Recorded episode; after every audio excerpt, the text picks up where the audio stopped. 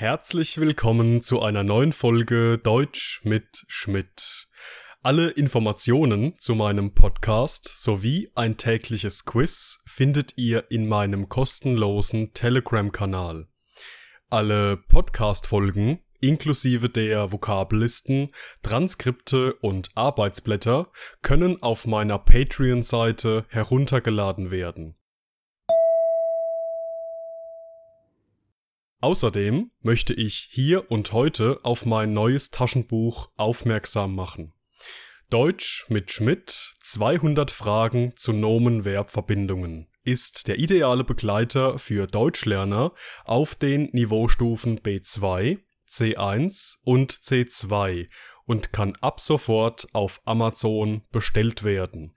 Alle Links findet ihr in der Beschreibung.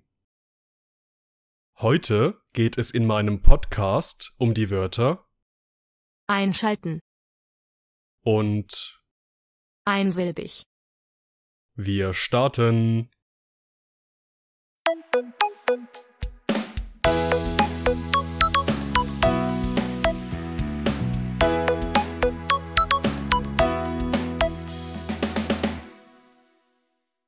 Unser erstes Wort für heute lautet einschalten. Einschalten. Wenn Thomas am Morgen in sein Büro kommt, schaltet er als allererstes sein kleines Radio ein. Einschalten. Nachdem Maria ihr komplett leeres Handy aufgeladen hatte, hat sie vergessen, es wieder einzuschalten. Einschalten. Aufgrund einiger arbeitsrechtlicher Schwierigkeiten hat sich der Betriebsrat eingeschaltet, um den Fall zu prüfen. Einschalten.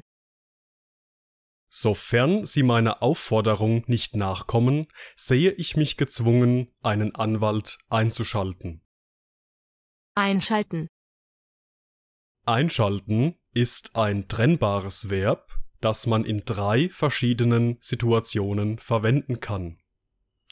Der erste Beispielsatz handelt von Thomas, der, wenn er morgens in seinem Büro ankommt, als allererstes sein kleines Radio einschaltet. Einschalten wird hier in seiner vermutlich bekanntesten und gebräuchlichsten Funktion verwendet. Es bedeutet hier, dass ein elektrischer Stromkreis geschlossen wird. In einfachem Deutsch könnte man auch sagen, dass ein elektrisches Gerät, wie beispielsweise ein Radio, angeschaltet wird, damit es funktioniert. In unserem zweiten Beispiel verwenden wir einschalten in der gleichen Bedeutung wie in Beispielsatz Nummer 1. Hier ist es allerdings kein Radio, sondern ein Handy, das ein bzw. angeschaltet wird. Da der Akku von Marias Handy völlig leer war, musste sie ihn aufladen. Anschließend hat sie allerdings vergessen, das Gerät wieder einzuschalten.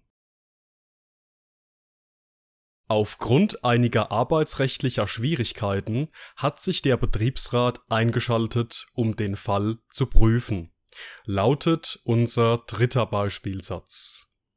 In dieser Situation verwenden wir einschalten zusammen mit dem Reflexivpronomen sich, demnach sich einschalten. Hier hat sich der Betriebsrat eingeschaltet, um einen Fall wegen arbeitsrechtlicher Schwierigkeiten zu prüfen. Sich einschalten bedeutet hier so viel wie entscheidende Schritte unternehmen, intervenieren oder in ein Geschehen eingreifen oder einschreiten. Und in unserem letzten Beispiel geht es um einen typischen Satz im Schriftverkehr. Sofern Sie meiner Aufforderung nicht nachkommen, sehe ich mich gezwungen, einen Anwalt einzuschalten. Einen Anwalt einschalten hat hier die Bedeutung von einen Anwalt mit etwas beauftragen, einen Anwalt konsultieren oder mit einbeziehen oder veranlassen, dass ein Anwalt aktiv wird.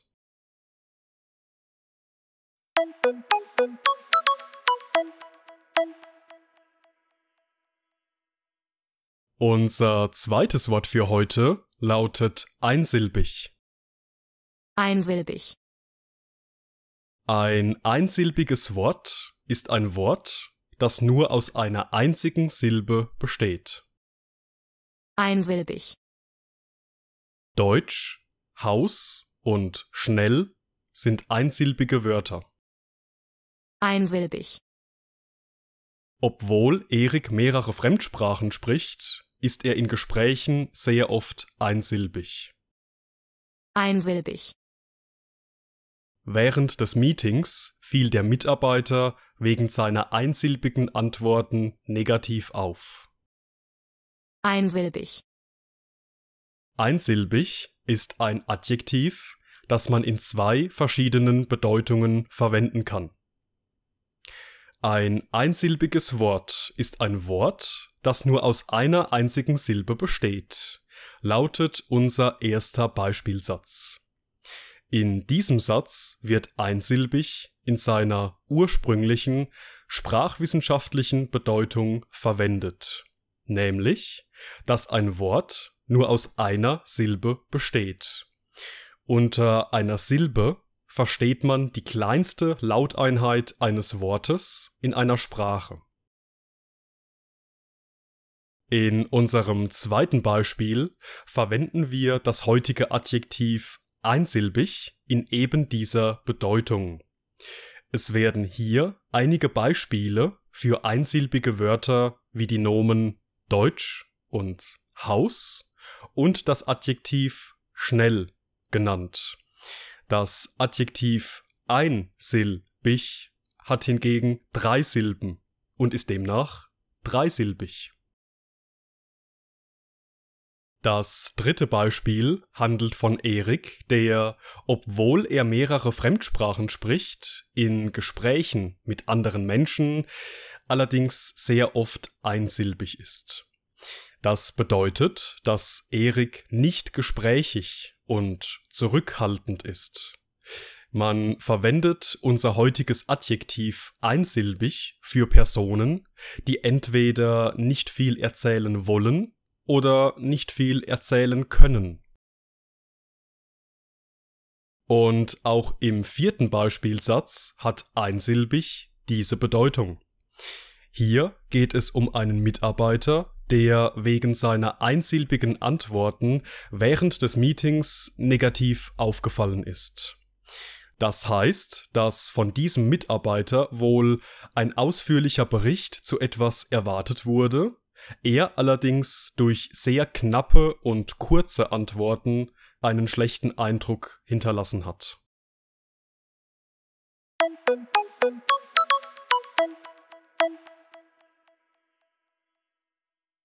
Und das war's mit der heutigen Folge. Ich bedanke mich wie immer fürs Zuhören und in diesem Sinne bis zum nächsten Mal.